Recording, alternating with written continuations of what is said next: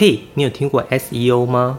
所谓的 SEO 指的是搜寻引擎优化，它是一种透过分析搜寻引擎演算法的技术，也是提高网站在搜寻引擎内的关键字排名的方式。这个看起来是一个网络世界的用语，但你知道学习历程档案也需要 SEO 吗？这是我独门的学习历程思维。想知道为什么以及如何提高学习历程的 SEO，你一定要把影片看完哦。这是一个用生活实例提供专业辅导知识的频道，希望能够提供你在生活难题上的建议。我是 Forty Seven，每周八分钟云端辅导室陪你聊聊心理事。SEO 对一个网站来说有多重要呢？Google 随便一个关键字搜寻就是成千上万笔的资料。这么多笔资料，试问你会点开到第几笔资料呢？大部分的人可能顶多点开前三笔资料就关了。换句话说，第二页以后的搜寻结果就是没用的网站资料。因此，每个网站都极度的想提升自己的 SEO 排名，而且不是进步就好，而是需要挤进前三名才行。我认为学习历程系统就像是一个小型的网络世界，学生就像是网络提供者。教授就是网络搜寻的使用者，每个学生会上传十多件学习历程档案，每个科系要看录取人数三倍的量，因此一个科系要看上千件的学习历程档案是极度有可能的状况。在这么大笔的资料中，我们初步相信教授是会全部阅读完毕的，但要让教授记住的恐怕只有少数的两三件档案，在每份档案都只看一次的前提下。如何在教授脑海中留下深刻印象，就是我们要谈的学习历程 SEO。在这边，我提供五种提高学习历程 SEO 的方法给你，分别是关键字的设置、直接命中核心的开头、实际故事案例、良好的阅读体验、引发好奇的结尾。一、关键字的设置，我们都习惯使用关键字搜寻，但你有没有发现？如果你的关键字不够精准，常常会搜寻到很多没用的东西。例如，我输入手机壳，大概会跑出一堆跟我型号不一样的手机壳。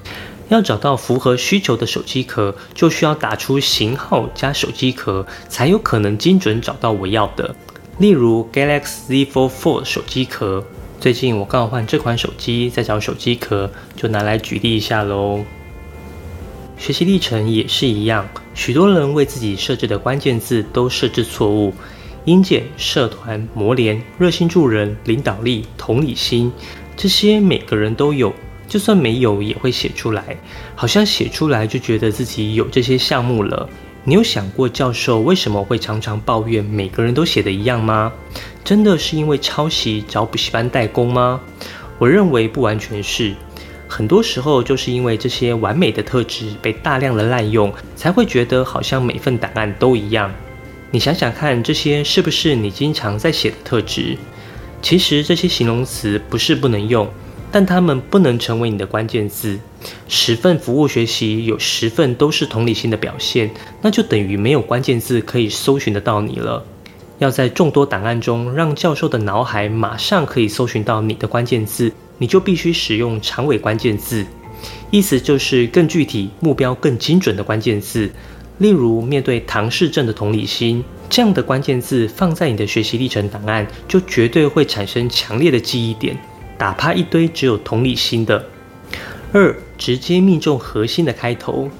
我们都知道教授要看的档案很多，但忘了教授的时间很宝贵。如果我们没办法帮教授节省时间，看到他们想要看到的东西，找到他们想要的人才，那你的档案就非常有可能淹没在一堆档案海之中。试想看看，平时我们在搜寻网络文章或影片时，哪些内容会让你花时间看下去？是先说明来龙去脉后才进入正题吗？不是吧？十秒内没得到你要的讯息，你应该就会跳走了。Microsoft 在二零一五年的一份研究显示，现今人类的注意力只有八秒，比鲸鱼的九秒还短。如果你的档案没办法在十秒内让教授接收到他期待的讯息，你的评价可能就要沦为平庸的那一区了。那要如何一开始就让教授接收到讯息呢？我认为不是运用什么绚丽的写作开头方式，而是直接呈现你最有特色的内容，可能是比赛的战绩、适合校系的特质、过人的表现等等。开头就直接亮底牌，教授喜欢就会看下去，不喜欢通常也会多看两眼。但如果你先铺陈说明这个比赛的历史脉络，老师如何用心投入等等，重心没有放在你身上，对教授来说就是浪费时间。为了想要找到跟你有关的内容，还得往下去翻找，找得到还好，稍微难找一点就会放弃了，那就非常可惜了你的档案。三、实际故事案例。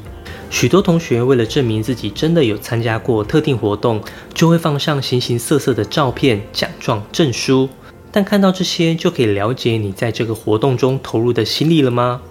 如果你为了考取日文检定，花了大把时间自学日文、看日文书，甚至自己打工赚钱去日本游学，最后考取了 N 五的日文检定；另一位同学只是爸爸娶了一个日本人，从小把日文当母语。可能随便考都是 N 四，如果只看到证书，N 四永远赢过 N 五啊。但比对日本文化的热情，N 五一定会输给 N 四吗？冷冰冰的佐证资料永远都必须是配角。如果你让佐证资料当主角，就不可能有翻盘机会。要让佐证资料当配角的方法，只能好好的说一个故事。如果 N 五的同学在档案中详细描述他为何要花半年时间打工赚钱，只为了去日本两个礼拜的游学，他在这次游学中体验到什么惊奇之旅、文化冲击，因此让他决定未来就读日文系，这绝对比只是刚好家庭背景影响学日文还要来的有吸引力。四、良好的阅读体验，排版重要吗？有些教授会跟你说，简单干净就好。这点完全没错，但你很有可能会理解错误，以为排版不重要，简单干净就是最困难的排版方式。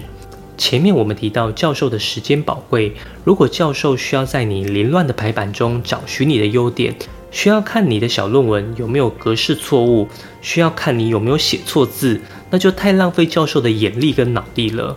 严谨的格式，没有错字是最基本的要求。我们必须让教授全部的精力都拿来被我们的优点吸引着，因此你需要一眼就可以看到重点的呈现方式。有时候可能是表格，有时候可能是画重点，只要用你最擅长的方式呈现你的优势即可，不需要任何限制。但也因为没有限制，个人的版面编排能力就会明显的拉开差距。在排版的表现上，女生普遍来得比男生好。但容易过度绚丽，导致重点不够一目了然，而且花在排版的时间比内容建制还要多，有点可惜。而男生就是懒。五、引发好奇的结尾应该怎么结尾？再次使用名言佳句吗？还是去做开头的呼应？